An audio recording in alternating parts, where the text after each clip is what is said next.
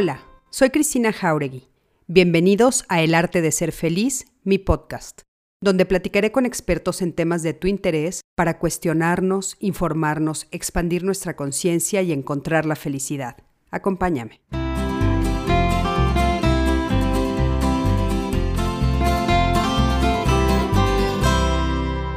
Hola, ¿qué tal? ¿Cómo están? Me da muchísimo gusto saludarlos, darles a todos y a todas la bienvenida a mi plataforma El Arte de Ser Feliz, a estos lives que estamos haciendo, como ya saben, todos los lunes y los miércoles.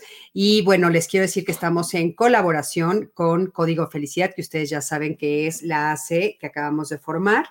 Y bueno, pues eh, todo esto, el objetivo de todo esto es ayudar a la salud mental de todos nosotros. Y yo estoy convencida que, bueno, pues todos los temas que tocamos aquí, eh, que tienen diferentes enfoques, que tenemos a diferentes especialistas que nos regalan su experticia y, lo cual yo estoy súper agradecida, este, nos ayudan justamente a todos nosotros pues a estar mejor en el tema de la salud mental, a caminar hacia, hacia tener salud mental, que eso es bien importante.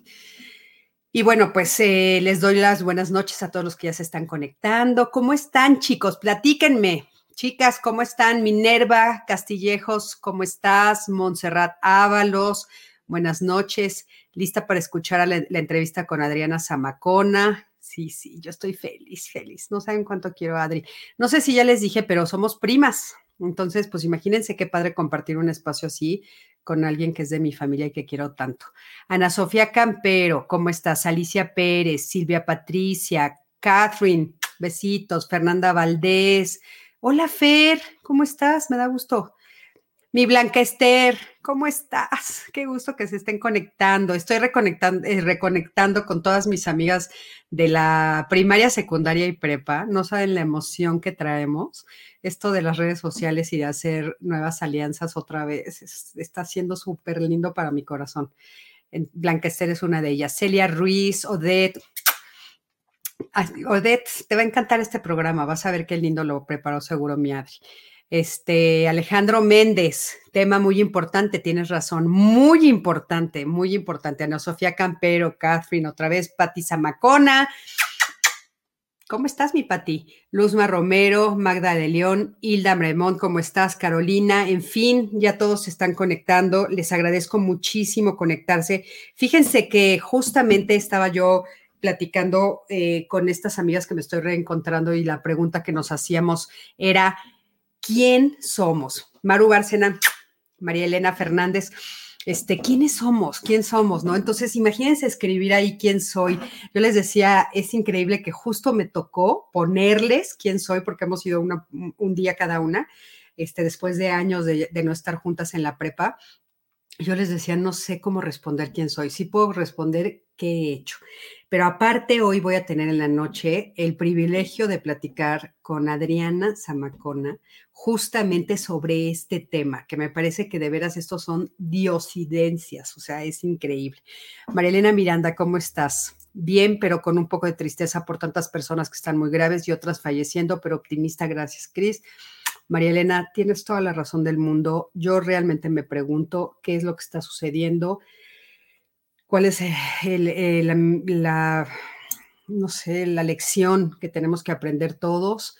Yo lo único que puedo decirte y que lo comparto con todas ustedes, que la verdad es que pues todos los días hay que despertarnos y dar gracias de seguir aquí y ahora sí que aprovechar el día nuestro máximo que podamos, porque tenemos que agradecer los que seguimos aquí. Algo está sucediendo, hay una un plan mayor que no lo entendemos a veces, pero yo creo que tenemos que seguir trabajando para ayudarnos entre todos, convertir este planeta en lo mejor que podemos, convertirnos a nosotras mismas en nuestra mejor posibilidad.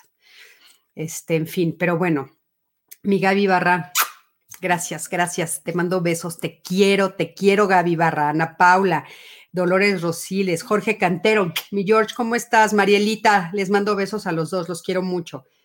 Este, en fin, pero bueno, les quiero presentar a Adriana Zamacona. Aquí ya está con nosotros Adriana. Mi Adri, ¿cómo estás? Buenas noches. Hola, Cris. Muy buenas noches. ¿Me escuchas bien? Sí, te escucho muy bien. ¿Tú a mí? Eh, te escucho perfecto, pero mi internet estaba un poco fallando, entonces me dio, me dio el nervio de la tecnología. Pero aquí muy contenta, muy, muy contenta, muy agradecida de poder estar con ustedes y aportar un poquito de, lo, que, de lo que yo he estudiado. Así que encantada. Muchas gracias por la invitación y a todos los que nos escuchan. Felices de que estés con nosotros. Les quiero contar para los que no conocen a Adri, ella es licenciada en Ciencias de la Comunicación, tiene una maestría en apreciación y creación literaria y es consultora y comunicadora en semiología esto de la semiología ahorita nos va a explicar qué es.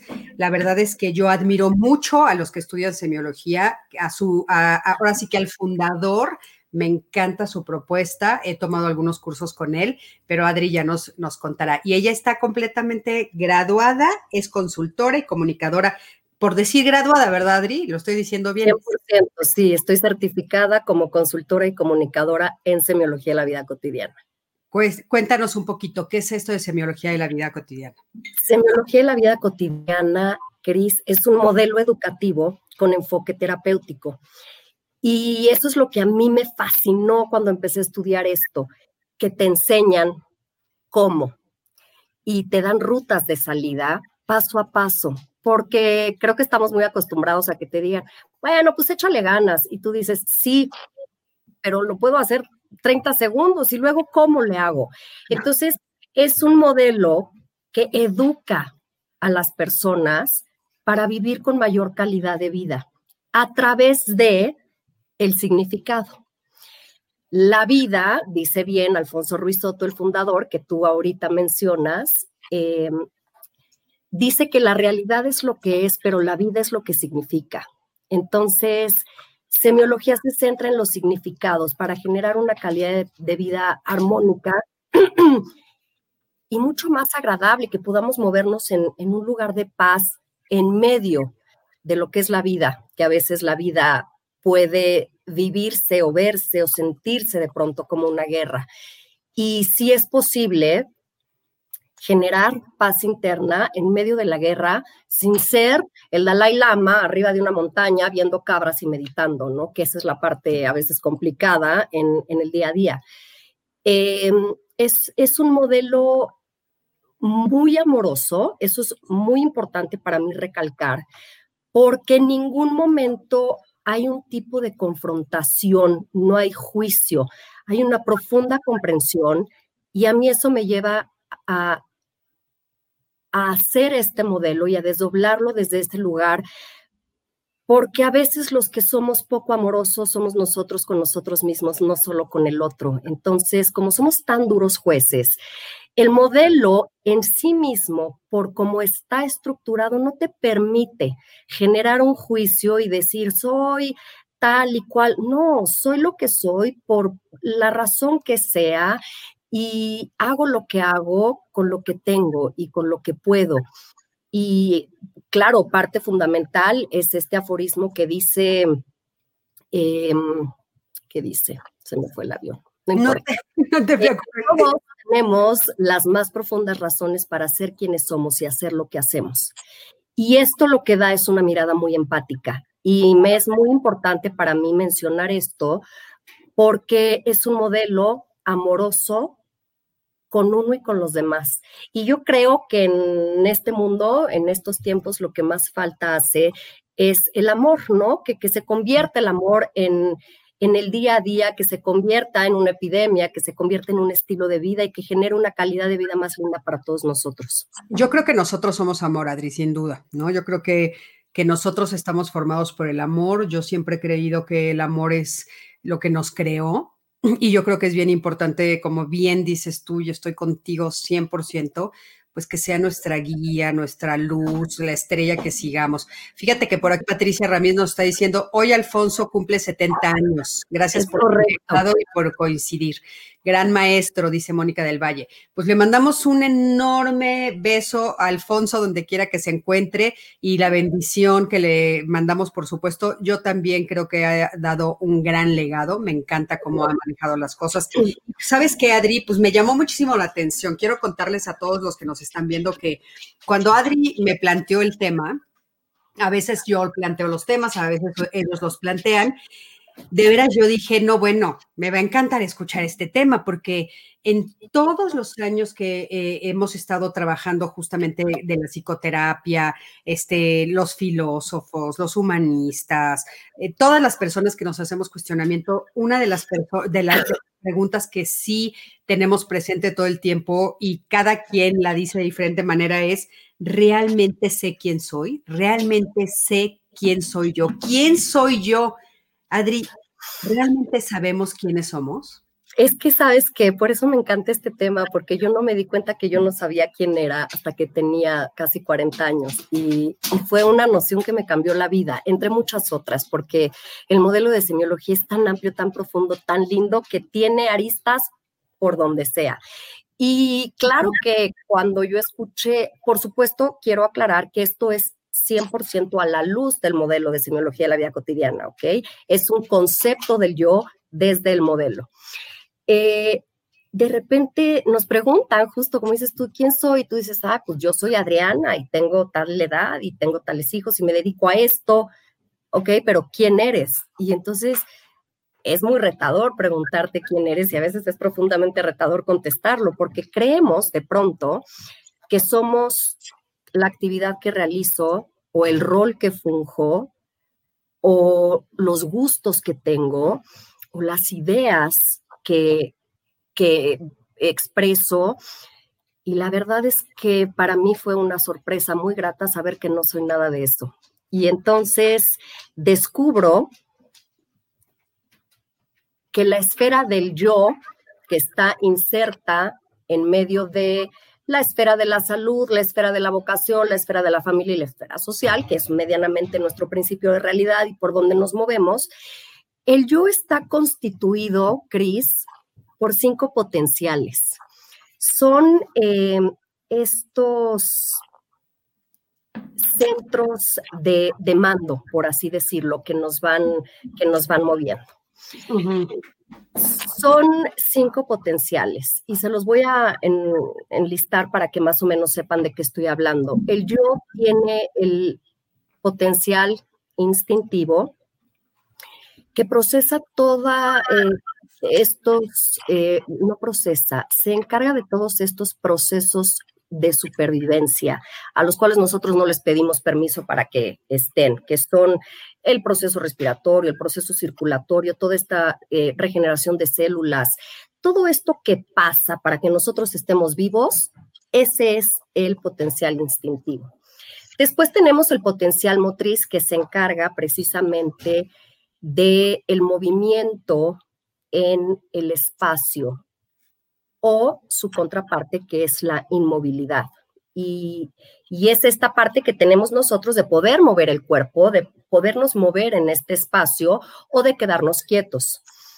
El potencial sexual. El potencial sexual es maravilloso y me encanta poderlo definir, porque las personas tenemos muy eh, ligado la palabra sexo, sexual, sexualidad, con una connotación meramente reproductoria o eh, este caso de tener relaciones sexuales. Y el potencial sexual es mucho más que eso. El potencial sexual es un enorme eh, núcleo de energía. Si con ello podemos crear vida, imagínate la fuerza que tiene la energía sexual, que la energía sexual recorre todo el cuerpo y está todo el tiempo en todos lados porque somos seres integrales. Así que tomar en cuenta el potencial sexual es bien importante porque luego nos topamos con la gente que nos dice, no, hombre, yo de sexo ni hablamos, ni me gusta, ni nada. Y la sexualidad en términos de energía se tiene que asumir y se debe de trabajar. Porque lo que pasa es que como una manguera se, se, llena de, energía y por algún lado tiene que explotar. Entonces, esa fuga de energía, de energía sexual genera que tengamos irritabilidad, poca tolerancia y muchas cosas, ¿no? Es, es una energía que da mucha fuerza, que da mucho drive y, y es un empuje tremendo en todo el sistema. Claro. Está también el potencial emocional, que nos da esta capacidad de amar. es este potencial que nos hace poder amar, recibir el amor, sentir el amor, prodigar el amor. Y es una belleza, también es un, es un centro de una energía tremendamente importante. Lo que pasa es que es un poquito más em, sensible, la notamos un poco más. Estábamos educados para... Se me fue el internet. Aquí estoy, Adri. Aquí estoy, se internet. Sí, aquí estás, todavía te escuchamos. Sí, te escuchamos. ¿Me estás escuchando, Perfecto. Este, nos educan mucho a estar más en contacto con las emociones, pero el potencial sexual, como tiene que ver con las relaciones sexuales, nos dicen que lo inhibamos. Y no, no tiene que ver con las relaciones sexuales, tiene que ver con una energía de vida. Eh, y el potencial racional es este centro de, de, de que hace podamos tener conceptos. Es esta dimensión que nos da la capacidad de pensar. Es esta parte que nos lleva a poder reflexionar, cuestionar y, y es la parte personas pensantes con, con una conciencia autorreflexiva importante. Esto es el yo en términos de semiología, esto es la conciencia, así está constituida la conciencia. Y se dice en, en, el modelo que la conciencia es holográfica y multidimensional.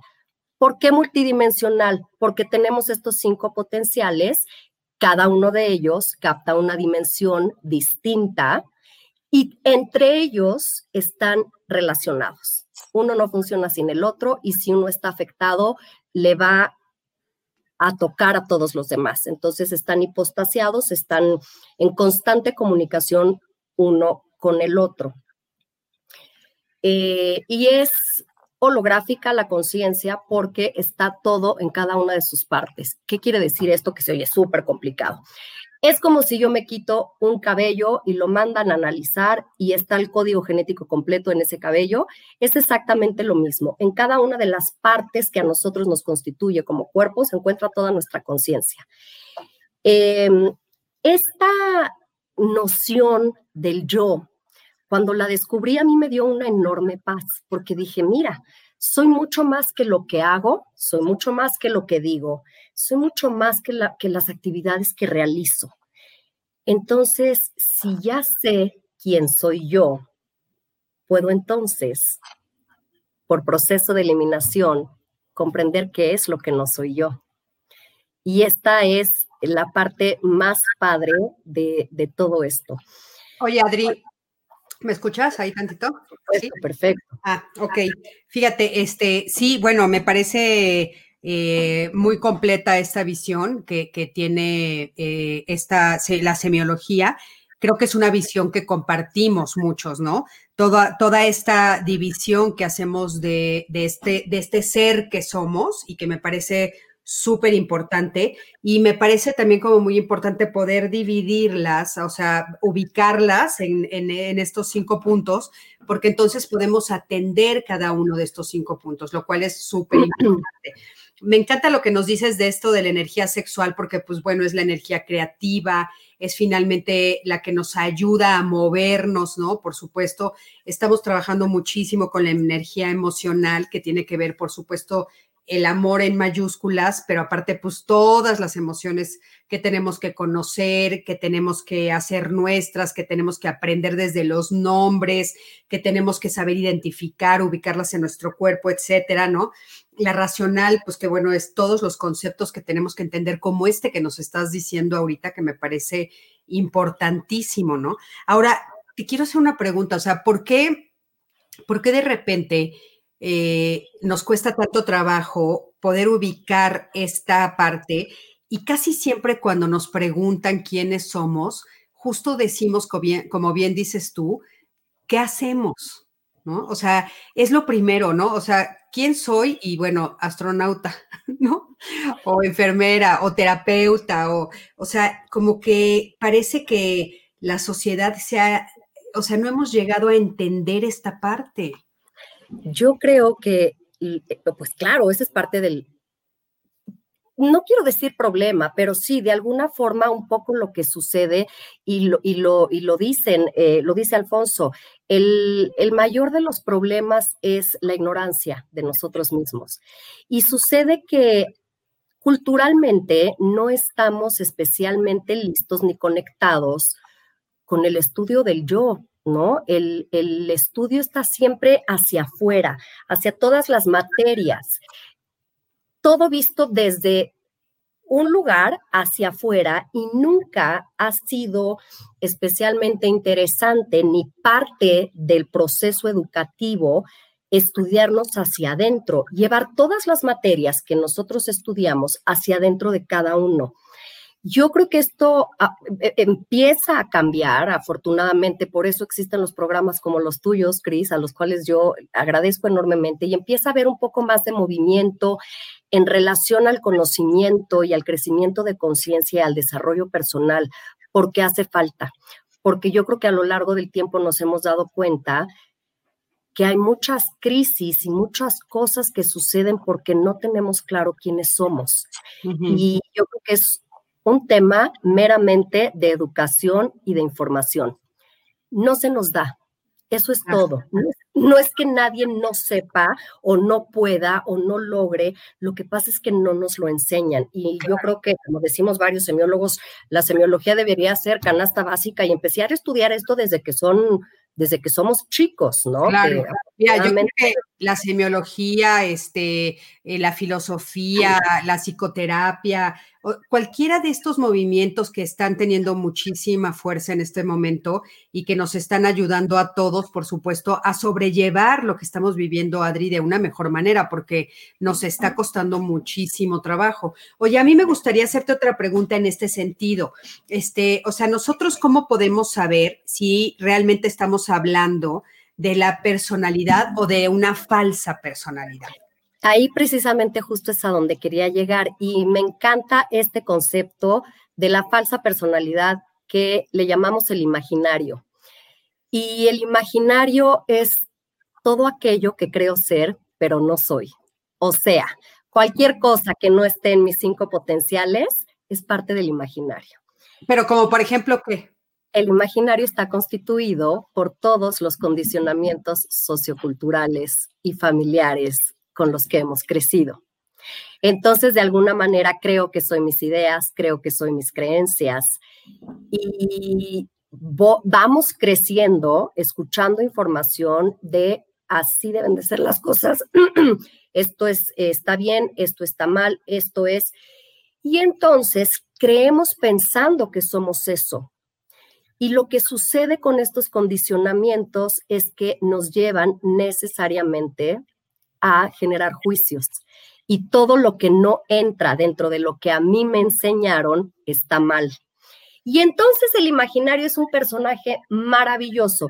Eso a mí fue lo que me cambió la vida de primera instancia, saber la diferencia entre el imaginario y el yo, porque entonces aprendí que el imaginario no tiene opción, tiene reacción. Y el yo sí tiene opción. Entonces, ¿qué pasa con el imaginario que somos en la mayoría todos nosotros a lo largo de toda nuestra vida? El imaginario es esto que, además, como somos mexicanos, para canijo, canijo y medio, entonces tú vas por la calle y te dicen, híjole, pues eh, chiflas a tu madre y tú te volteas en menos de un segundo ya le dijiste, pues chiflas a la tuya. Es una respuesta inmediata y automática. El imaginario no tiene este proceso de elaboración que tiene el yo. Y esto es bien interesante y es bien padre y es bien divertido. Yo ya me hice amiga de mi imaginario, me cae muy bien, me cae muy en gracia, es muy divertido, pero estoy muy pendiente de no quedarme instaurada todo el tiempo ahí, porque lo que yo quiero es estar presente en conciencia desde el yo para poder recibir el impacto, elaborar y emitir una respuesta en conciencia, no la que surge de acá, la que surge de este análisis. Y la gente me va a decir, ay, pero en lo que te están mentando la madre o tienes una emergencia o ¿Cómo vas a procesar? En un segundo. Es una cuestión de hábito. Cuando en un segundo dices, voy a ser como Zula de los Cuatro Fantásticos y voy a generar un campo de fuerza, ¿para qué? Esto no es para que yo actúe de manera conveniente con el otro. Eso va a suceder por añadidura. Esto lo que va a hacer es que me va a proteger, esto es una coraza de los demás y de mi propio imaginario conmigo misma. Claro, oye Adri, esto del imaginario sería lo que en otras teorías eh, es, se llama el ego, ¿no? Puede ser eh, como el ego en otras teorías, sí, por supuesto. Y es, porque es esta parte, o sea, eh, a mí se me hace como muy interesante esto que nos estás diciendo, es la división que hay entre mi imaginario y mi yo real, ¿no? Y a veces la, división puede ser muy grande y la caída es muy dolorosa, pero hay veces que sí se emparejan un poquito más, que ese sería como el objetivo, ¿no? Emparejarlo un poquito más. Es correcto, es un eh, proceso oscilante. Tú no estás en el yo todo el tiempo ni en el imaginario todo el tiempo, vas y vienes, pero lo que queremos cuando empiezas a utilizar estas herramientas es habituarnos para estar menos tiempo en el imaginario y salirnos más rápido de ahí. ¿Por qué? Porque el imaginario es lo que nos hace sufrir, Cris. Esta es la parte toral de este concepto. El imaginario es como meternos a un cuartito en donde nos damos de latigazos, solos, y sufrimos tremendamente. Por eso es tan importante esta distinción entre el uno y el otro, no para que tengamos un concepto intelectual fehaciente, sino para hacer nuestra la herramienta y dejar de padecer. Porque si yo te doy un ejemplo muy, muy sonso, muy simple, pero mi hijo me dijo en un pleito, es que te odio, mamá. Y es como si yo me meto al cuartito y lloro tres horas y digo, es que me dijo te odio, pero yo viví, me dijo te odio un millón de veces. Y entonces ya creo que él no me quiere, que yo no soy buena mamá y estoy de verdad como libertad la marque, llore y llore todo el día porque mi hijo me dijo te odio. ¿Para qué me sirve reconocer al imaginario y al yo? El yo tiene esta capacidad autorreflexiva para tener un proceso de autoobservación en donde, aunque se oigan complicados los términos, es muy simple. Es como si yo pusiera unos ojitos aquí atrás de mí. Yo me imagino a los ojos de Elmo, el de Plaza Sésamo, porque soy muy visual. Imagínense los ojotes del come galletas todo el tiempo aquí. Esto es el proceso de observación. Tengo la capacidad de verme a mí, de ver mi principio de realidad, que es el mundo, pero además de ver el efecto que el principio de realidad produce en mí. Desde este lugar, estando arriba, tengo mucho mayor visión, un horizonte más amplio. Sí, fíjate que yo ese concepto, Adri, te comparto que yo, yo ah, con mis consultantes y la, la manera como yo lo manejo desde hace muchos años es verse, oírse y sentirse. Y entonces es justamente eso y siempre digo lo mismo que estás diciendo, ¿no? Como si tuvieras un brazo más largo, una extensión donde hubiera dos ojitos arriba y te puedes ver desde arriba.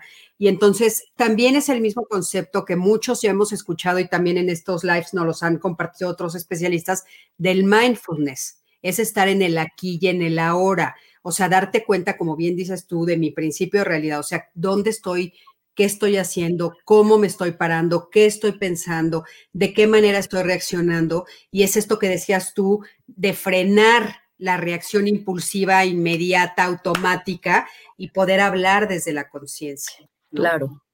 Y ah, lo, y lo que dices es muy cierto y afortunadamente se va poniendo cada vez más en boga, pero no es tan fácil decir, híjole, instáurate en el aquí y el ahora.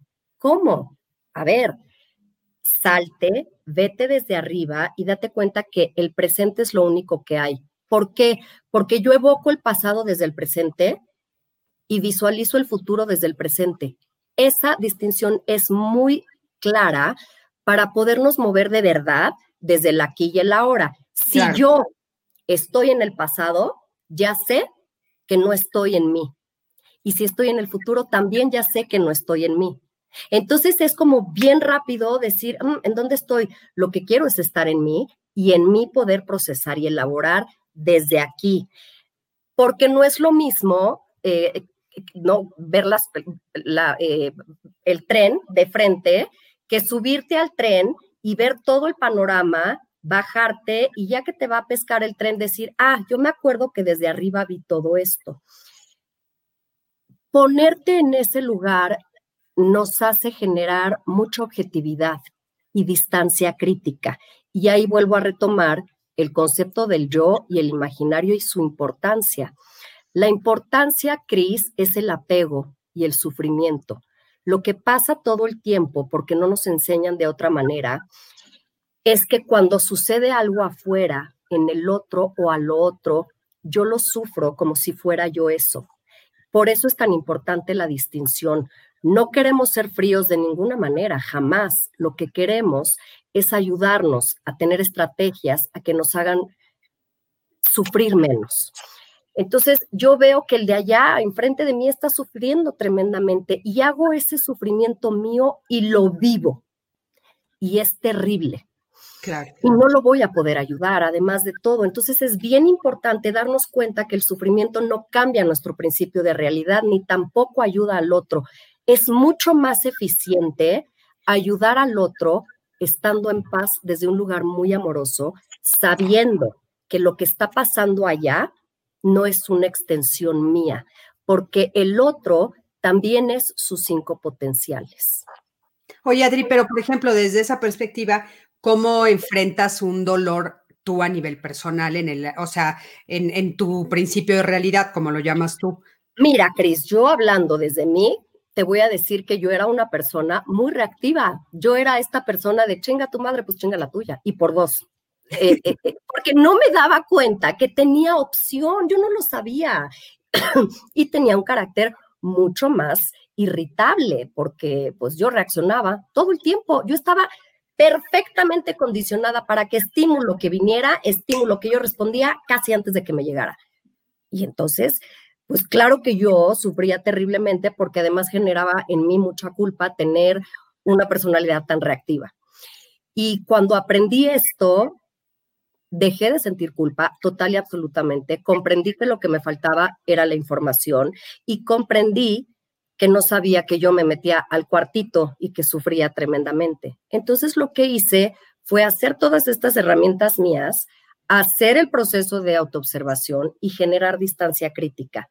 Y entonces cuando sucede algo que a mí me duele, acepto la emoción, la abrazo, pero la trabajo.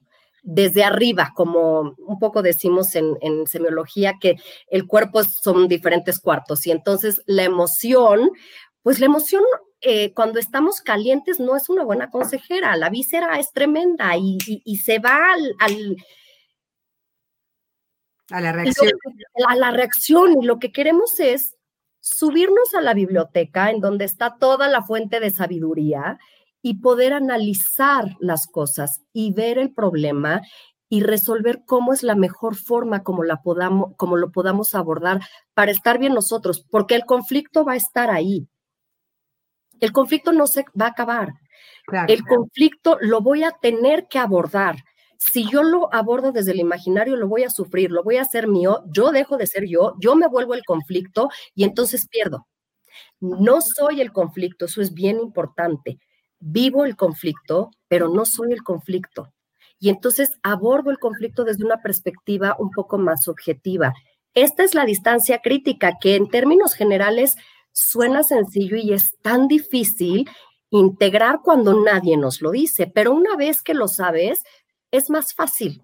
Sí, es, que sabes que, Adri, realmente eh, es, esta especie, no es, no es una especie, es realmente este desdoblamiento que logras hacer a partir de este entendimiento del que tú nos estás hablando y que es cierto que no es fácil. O sea, es de veras, como dice Oprah Winfrey, un wow moment, un momento de wow, ya vi, ya pude ver desde arriba, ya pude desdoblarme y observarme. O sea, es realmente un regalo enorme de conciencia cuando logramos hacerlo. Este, yo, es más, yo te comparto que sé perfecto el día que me sucedió, dónde estaba, en qué momento estaba, en qué lugar estaba, qué me estaba pasando, porque jamás se me va a volver a olvidar.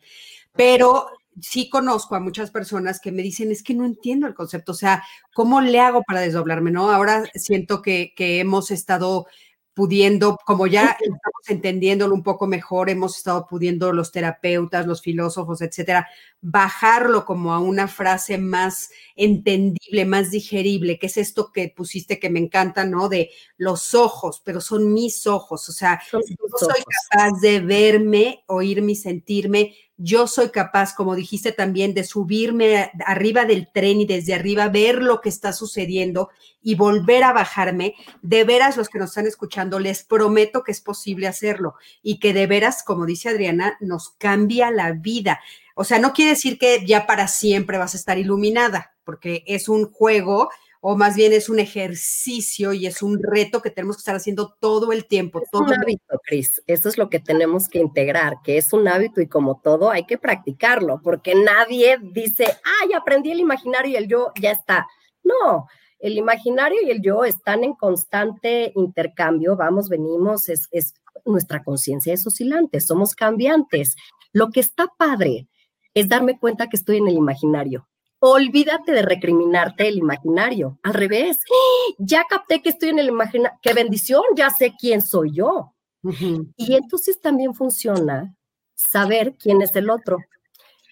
Generalmente nos estamos comunicando de imaginario a imaginario. Es una guerra de imaginarios divina. Entonces, cuando yo ya sé quién soy yo y cuál es el imaginario, y me dicen, pues, tiznas a tu madre, pues tú dices, Señor, bendecido día, espero que, la pase mejor, porque me queda muy claro que su imaginario está pasando la terrible y te juro que se te resbala.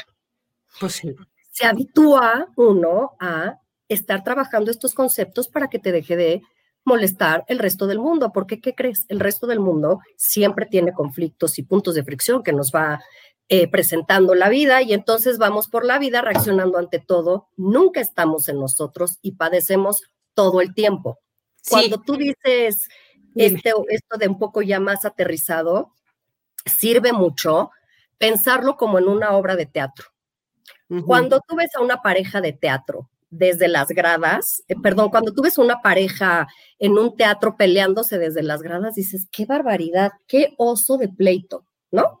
Y de pronto tú eres esa pareja y tú estás gritando terrible a la pareja, al hijo, al policía que te va, a hacer una multa. Entonces, cuando lo estás viviendo, no tienes la capacidad de verlo, pero si tú pones el mismo hecho que viviste durante tu día, como si fuera una representación teatral y tú eres el espectador, pues entonces solo lo contemplas y dices, ay caray, qué pena, y esto me pasó a mí, ¿eh? Qué pena me doy.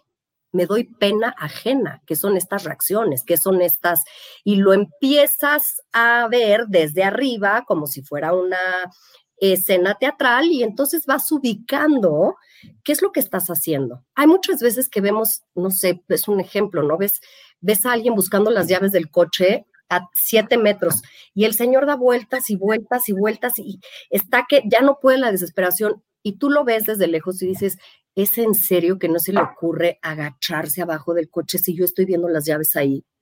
Cuando pones este espacio entre lo otro y yo, sí genera esta distinción y literal esta distancia para poder tener una visión más amplia. Sí, oye, sabes que a mí, e, justo en eso que estás diciendo, hace muchos años entendí este concepto de reírse de sí mismo, que es tan delicioso y, tan liberador cuando lo entiendes, porque yo me acuerdo de chica que yo decía, pero ¿cómo me voy a reír de mí? Me choca que los demás se rían de mí. O sea, hacer, hacer el ridículo, pues es una de las cosas más fuertes que los seres humanos tenemos que enfrentar, ¿no? De repente cuando los demás se ríen de algo que hiciste. Pero cuando entendí este concepto desde esa visión de decir, a ver, otra vez estoy viéndome en el escenario, ¿no? Eh, peleándome, pero ya lo logré ver, o sea, soy la espectadora que está sentada en las gradas del, teatro y me puedo ver a mí misma peleándome en el escenario y de repente hasta me empiezo a reír, digo, bueno, ¿qué me pasa? O sea, ¿Y sabes qué? cuando lo ves, aplausos. Nada de qué me pasa, aplausos que lo vi, o sea, wow. Porque te no, a lo que me refiero, conductas. A lo que me refiero es que, que logro decir qué me pasa a la que está en el escenario, ¿no? y entonces te ríes. Claro, y me río y digo, otra vez, otra vez volví a caer, pero me vuelvo a frenar. Y yo creo que eso es bien importante entender, que los que nos están oyendo es que o sea, como bien dice Adriana, hay que hacerlo una y otra vez, una y otra vez, hay que ser constantes y ensayarlo, ¿no? Y poco a poco nos va saliendo.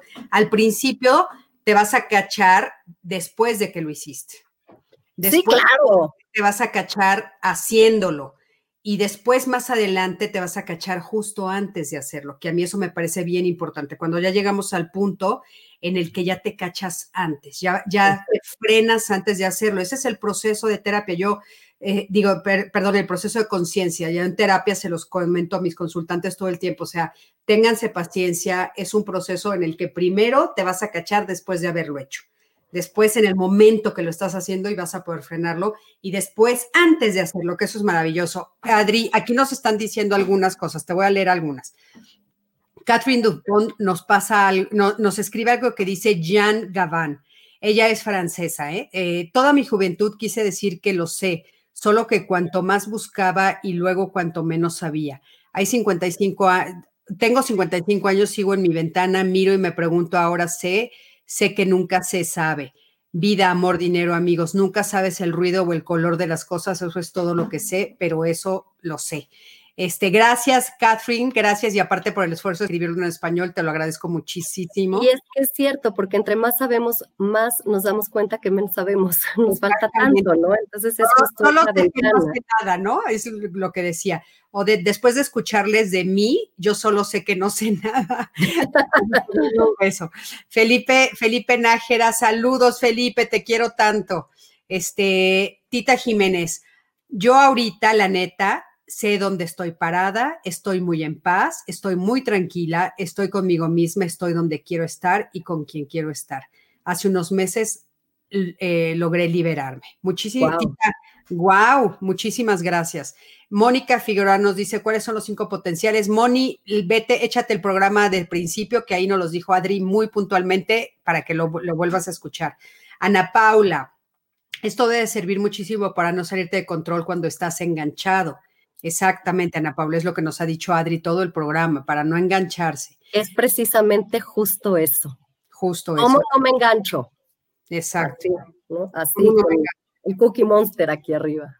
Sí, sí, sí. Eh, Montserrat Ábalos, el imaginario es la parte impulsiva e irracional de las emociones, mientras que el yo es la parte racional y comprensiva de las emociones y de todo lo que nos sucede. ¿Qué opinas de eso, Adri? Sí, ¿verdad?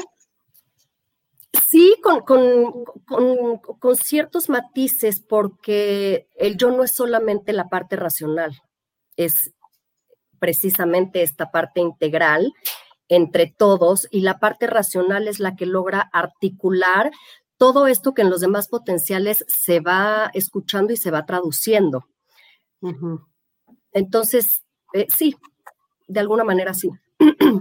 Ok, y bueno, los demás nos están, este, por supuesto, felicitando, saludos a las dos, este, qué, importante verlo como espectador, Karina, es cierto, justo eso es lo que nos está diciendo, y verlo como, como espectador dice que eso le dice su terapeuta, todos los terapeutas justo estamos parados en ese tema de que hay que justo vernos como espectadores, eso nos ayuda muchísimo por supuesto, a poder poner la distancia de la que Adri nos está hablando y entonces poder conocerme.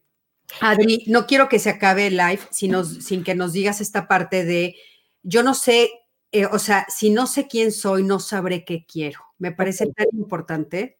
Hay una parte fundamental con él, y esto también se hace, por supuesto, dentro de la consulta, y lo que a mí me encanta de la consulta de semiología precisamente es la parte educativa. A mí me encanta esto de enseñar y ser Missy. Mi consulta no solamente es esto de ¿y cómo te sientes? ¿Y eso qué te hizo sentir? Sino es, a ver, ¿desde qué lugar existen estas esferas? Este es el yo, estamos constituidos. Entonces, se hace una cosa muy padre porque el otro aprende, me explico, aprende todos estos conceptos y todas estas herramientas. Claro. ¿Qué pasa con los cinco potenciales? Si tú analizas los cinco potenciales y cada uno analiza los suyos, nos vamos a dar cuenta que cada uno de nuestros potenciales tiene lados fuertes y, y lados débiles. ¿Qué quiere decir esto? Para unas cosas somos mejores de manera natural que para otras. Solo son características. ¿Qué hago con estas características? Con las que tengo fortalezas, son los con las que puedo ir jugando para saber en qué me muevo mejor, con mayor facilidad. Y esto me va llevando muy poco a poco a saber para qué soy buena y de lo que soy buena, que quiero. Y de alguna manera tan simple como esta, que jamás nos enseñan cuando somos adolescentes y nos ayudaría muchísimo, podríamos conocer el ejercicio de nuestra vocación en términos laborales. Si sé quién soy, me conozco, sé cuáles son mis fortalezas, puedo, porque lo que te es más fácil generalmente es lo que más disfrutas. Claro. Por lo general no disfrutamos lo que nos cuesta trabajo. ¿Qué quiere decir esto? No quiere decir que nos dediquemos la vida a, solo exponenciar nuestras partes fuertes, podemos sin duda trabajar nuestras partes débiles, pero no solo sacar provecho de las partes débiles en términos de, potencializarlo, sino sacarle provecho a la, a la, debilidad en sí misma, ¿me explico? puedo yo físicamente no tener una pierna y no va a ser una debilidad, va a ser una característica y me va a fortalecer todo lo demás. Entonces, el lado débil se puede convertir en fuerte. Es decir, así como el lado débil se puede convertir en fuerte, todo lo que nosotros vivimos como pérdida se convierte entonces en ganancia.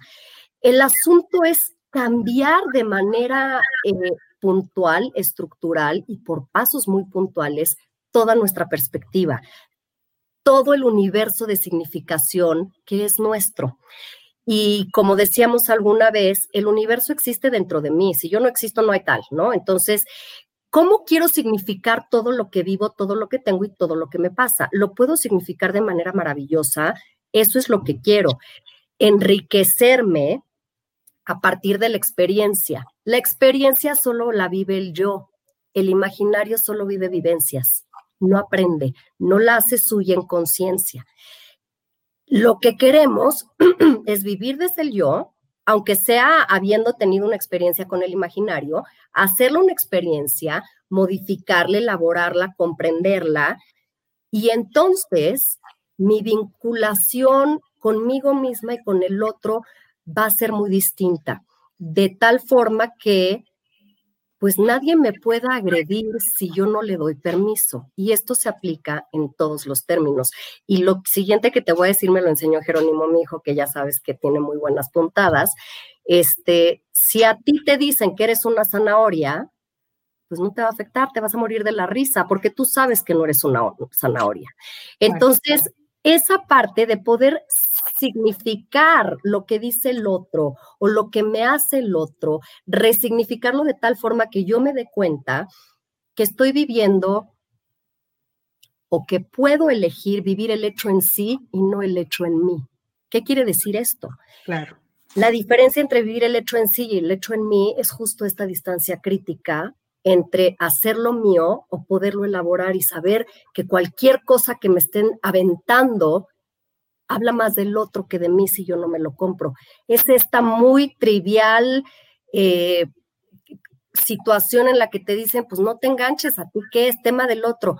No es tema del otro de me vale gorro, lo ignoro, no, es literal el tema del otro desde el punto de vista de mi elaboración consciente el otro no tiene el poder sobre mí. ¿Quién tiene el poder sobre mí? Yo, siempre y cuando no esté en el imaginario. Entonces, ¿a qué me dedico? A poder conducir mi imaginario y mi yo durante todo el día las más veces posibles. Y entonces el trabajo se vuelve tuyo y la batalla se vuelve tuya y te dejas de pelear con el otro porque estás en ti tratando de moverte de este lugar consciente a este lugar reactivo y viceversa. Entonces, Oye, Adri, nos están preguntando aquí, por ejemplo, Claudia dice, ¿cómo podemos enseñar a niños y jóvenes a identificar su yo desde chiquitos? Híjole, eh, de alguna manera muy lúdica, yo creo que sí se puede. Hay estos libros que de pronto hablan de las emociones y de, cómo lo vas identificando con los colores y no tengo una adaptación del modelo para niños, pero estoy segura que podemos ser muy creativos y podemos poner estos conceptos de manera em, sencilla, quizás utilizando no sé, lo primero que se me ocurre es como la eh, película de Intensamente las emociones, ir poniendo estos centros de control en donde por colores, digamos, esta es la parte racional con la que pensamos, esta es la parte emocional en la que sientes en el pecho o en el estómago, y esta es tu parte motriz que, fíjate, hace que te puedas mover y si te digo que juguemos a las sillas y te sientas, te quedas quieto. Y tu parte instintiva es esta, a ver, ¿cómo lo vamos a relacionar? Cuando tienes sed, te está hablando tu parte instintiva, pero cuando tú te vas al refri para servirte agua de limón, entonces está tu potencial eh, motriz e irlo trabajando de manera muy divertida, como si fuera un juego, porque sí, todo. Yo creo que esto que estás diciendo es muy importante, o sea, por lo menos empezar a transmitir los conceptos, que es algo que ni siquiera hablamos con ellos, que pensamos que no lo pueden entender. Entonces me parece buenísimo esto que dices. Empezar por lo menos hablando los conceptos. Segundo, bueno, la película de Intensamente ayuda a cualquier persona de cualquier edad. Eso también me parece importantísimo. A ver, Adri. Dice Mérida, yo no me engancho pensando que el problema de enojo, molestia de una persona que ofende es su problema, no el mío trato de entender que igual no está pasando nada bien y por eso su forma de ser. Mérida, exactamente lo que Adri nos dijo. Precisamente. Ale nos dice, si sabemos quiénes somos, seremos capaces de producir la vida. Ale, por supuesto que sí, tienes razón. Mariana, ojalá todas las personas puedan comprender esto porque sus relaciones con los otros serán mejores y su vida mucho más feliz. Muchas felicidades por el programa. Mariana, te lo agradecemos muchísimo. Eh, Flor nos dice, me gustó la parte que si se nos enseñara desde la adolescencia a conocernos, otra cosa seríamos en el campo laboral. Deberían hacer otro programa donde nos guíen en cómo pudiéramos guiar a nuestros hijos. Muy buen programa. Flor, muchísimas gracias. Con muchísimo gusto lo dejamos ahí en el tintero, sin duda. Mónica. algo, Cris? Sí, dime. Ah, respecto de ese comentario, perdón, yo llevo haciendo esto ocho años y les voy a decir una cosa, a mí me decían mucho que yo hablaba con mi hijo como si fuera un adulto. ¿Por qué? Porque así soy yo. Yo no era de los de, ay, así soy yo. Y de la misma manera como de cuando era chiquito yo le hablaba como adulto, le empecé a platicar el asunto de la semiología. Y de repente me decía, ma, qué hablas? ¿Qué es eso? Estás loca. ¿Y qué creen? Es parte de la formación de todos los días y se van integrando estos conceptos, conceptos, no necesariamente tenemos que usar los términos, pero se van haciendo estos conceptos algo muy cotidiano y muy trivial. Y entonces, en el momento en el que tu hijo está, obviamente no tienen seis años, ¿no? Un poco, a los seis años decirle, a ver, sí entiendo que esto, pero siempre hay una manera de podernos comunicar con los niños sin que pensemos que no nos entienden. Les quiero decir que los niños nos dan 26 vueltas y de la misma manera como aprenden el abecedario y aprenden a hablar, pueden ir ellos integrando estos conceptos si se van manejando en la familia de manera natural. Y hablar de ello como cuando él te platica de su clase de ciencias, puede ser eh, muy interesante en el sentido de que sí se vuelve enriquecedor y aporta. Y en algún momento la conciencia va acomodando lo que va integrando. A veces no estamos listos, pero la conciencia sabe cuándo está lista y lo va a poner en su lugar, en su tiempo. Estoy de acuerdísimo contigo. Mónica del Valle dice, nada ni nadie me hace lo que yo no autoricé que me hagan. ¿A quién le doy el poder? Al servicio de qué lo hago. Moni, estoy completamente de acuerdo contigo. A mí mi abuelita me decía, a las Jauregui no las lastima quien, quien puede, sino eh, quien quiere, sino quien puede. Y entonces eso quería decir que era algo que yo permitía. Y lo aprendí desde muy chiquitita, creo que sí es cierto. Oye, Cris, fíjate que yo también, pero hay una distinción bien importante ahí. No hacerlo desde el orgullo es hacerlo desde el amor. Si es desde el orgullo, porque no te lo permito, porque yo puedo más, un día te rompes. Si es desde el amor, desde la abundancia, es no te lo permito porque yo estoy completa, yo soy amor y tu herida la comprendo y la comprendo desde un lugar amoroso. Y esto es bien importante porque a veces, y me encanta que haya salido, se puede tergiversar mucho el es tu tema desde un lugar muy indiferente, con mucha, con mucho hastío. Y no, todo esto de este tema implica desde mi más profundo amor, comprendo tu falta de amor y eso es lo que no me agrede. Y si puedo, te regreso el amor que tengo para que se pueda ir tapando tu herida. Por supuesto. Y sabes que es esta, hay una frase que se dice mucho también en psicoterapia que a mí no me gusta, que es lo que te choca, te checa. A mí no estoy de acuerdo con ella, no me gusta porque me parece que es justo desde donde lo estás diciendo, Adri, desde la falsa de responsabilidad. O sea, no volteo a verme, oírme y sentirme y saber que estoy siendo partícipe de esto, se lo aviento al otro todo el tiempo, ¿no? Entonces, tienes razón, hay que... Hay que... A mí de esa frase en particular de la que tú hablas, me gusta, te voy a decir por qué, porque yo la utilizo de, de una forma en la que siempre el otro es mi espejo. Y así es. Y creo que tiene que ver con el reflejo del otro en mí misma, no, desde, no desde este lugar de, del que decías tú, me explico. O sea, creo que hasta eso también se puede acomodar desde una forma mucho más amorosa, en donde el otro sea siempre un constante maestro para mí. Claro, pero fíjate, hay personas que te dicen, ¿no? Por ejemplo, te ofenden, ¿no? O son violentos o son agresivos o tal. Y entonces tú le dices, oye, no me gusta la forma en la que me estás hablando, me siento que eres agresivo que fuiste violento. Ay, lo que te choca, te checa. Ah, como que tú eres agresiva y entonces por eso te molesta. Ajá. Ok, bueno, es que fíjate. las personas lo usan muchísimo, Adri. Yo en el transcurso de tantos años de dar terapia me he dado cuenta que muchas veces eso se tergiversa. Entonces, fíjate qué padre usar un ejemplo que nos está sucediendo al aire, en vivo, y cómo podemos en un segundo cambiar la perspectiva desde el lugar en la que lo estamos viendo. Claro. De eso se trata la vida justo. Y, eso justo es lo que trata el modelo, ¿no? De enseñarnos a ver las cosas como un horizonte de posibilidades significativas. Es, es enorme y es inmenso y de manera deliberada yo elijo desde dónde lo quiero vivir. Y entonces el poder lo tengo yo desde un lugar muy amoroso, no desde un lugar orgulloso y soberbio. Exactamente. ¿No? Exacto. Sí, sí, me encanta, me encanta. Este, eh, Polet Conde, te mando un beso enorme, Polet, me encanta que estés conectada. Este, María Elena nos dice, deseo ayudar a mis niños estos conceptos para que aprendan a ser mejores personas cuando sean adultos. Muchísimas gracias, muy buen tema. Este, aquí Hilda Bremont, te mando un beso, Hilda. Cris, entendí lo mejor no es engancharse, yo me enganchaba y me sentía muy mal, ahora trato de no hacerlo. Claro, la culpa es terrible. Catherine, gracias por el tema muy claro y muy importante y muy interesante.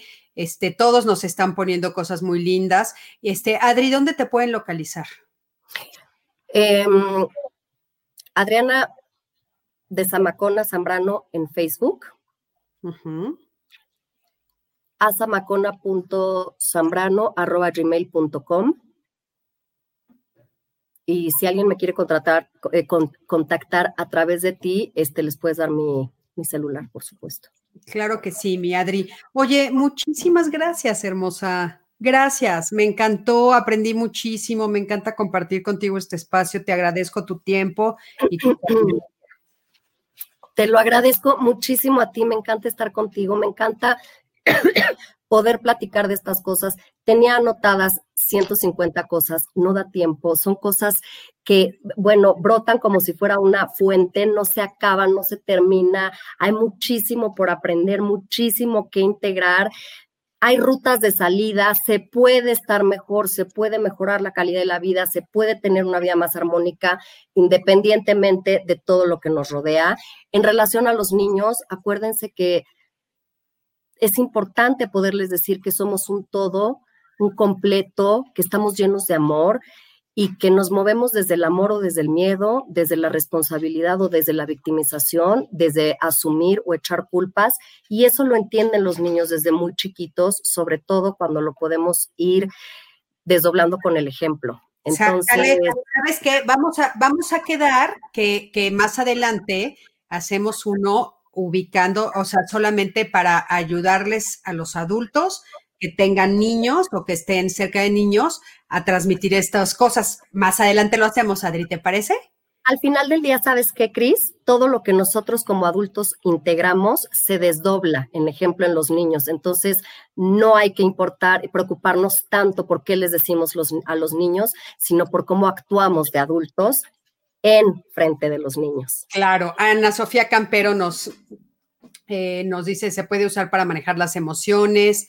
Elena Solís, no escuchaste la frase, creo que eh, estábamos diciendo lo que te choca, te checa, era la frase que estábamos hablando en ese momento. Pati Zamacona, te mandamos besitos las dos. Escuchar a Adriana es sumamente enriquecedor, aprovechar su sapiencia, manera de consultor es una gran oportunidad.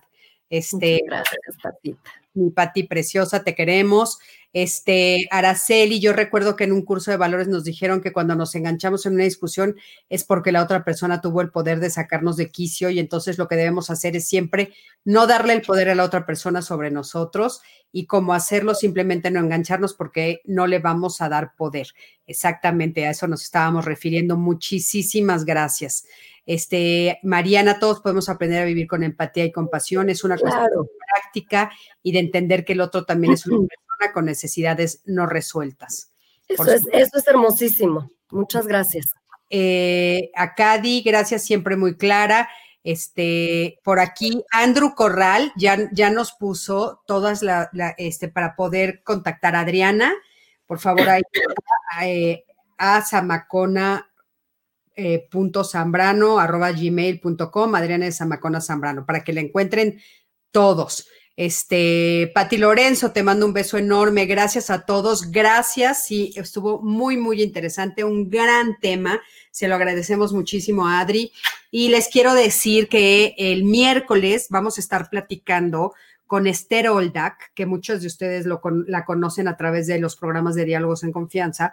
Vamos a hablar del homeschooling o la escuela desde casa. Ha habido un cambio impresionante. Hace algunos meses, al principio de la pandemia, platiqué de este tema del homeschooling. Estaba, las personas están muy asustadas, no sabían qué hacer, pero bueno, eh, como si sacar a los niños de las escuelas o no sacarlos, qué iba a pasar ha pasado tanto tiempo de esto de la pandemia que ahora, pues sí, el tema de homeschooling está teniendo una relevancia impresionante. Esther nos va a traer una propuesta muy interesante y yo creo que se están abriendo diferentes posibilidades. Así es que por favor, conéctense. Sí, va a ser un excelente tema el próximo miércoles también. Los veo a las 7 de la noche.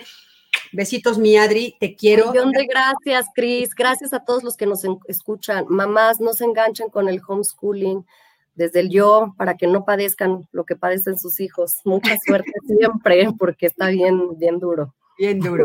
Gracias. Muchísimas gracias a todos. Besitos, buenas noches y nos vemos pronto. gracias, Chris. Bye.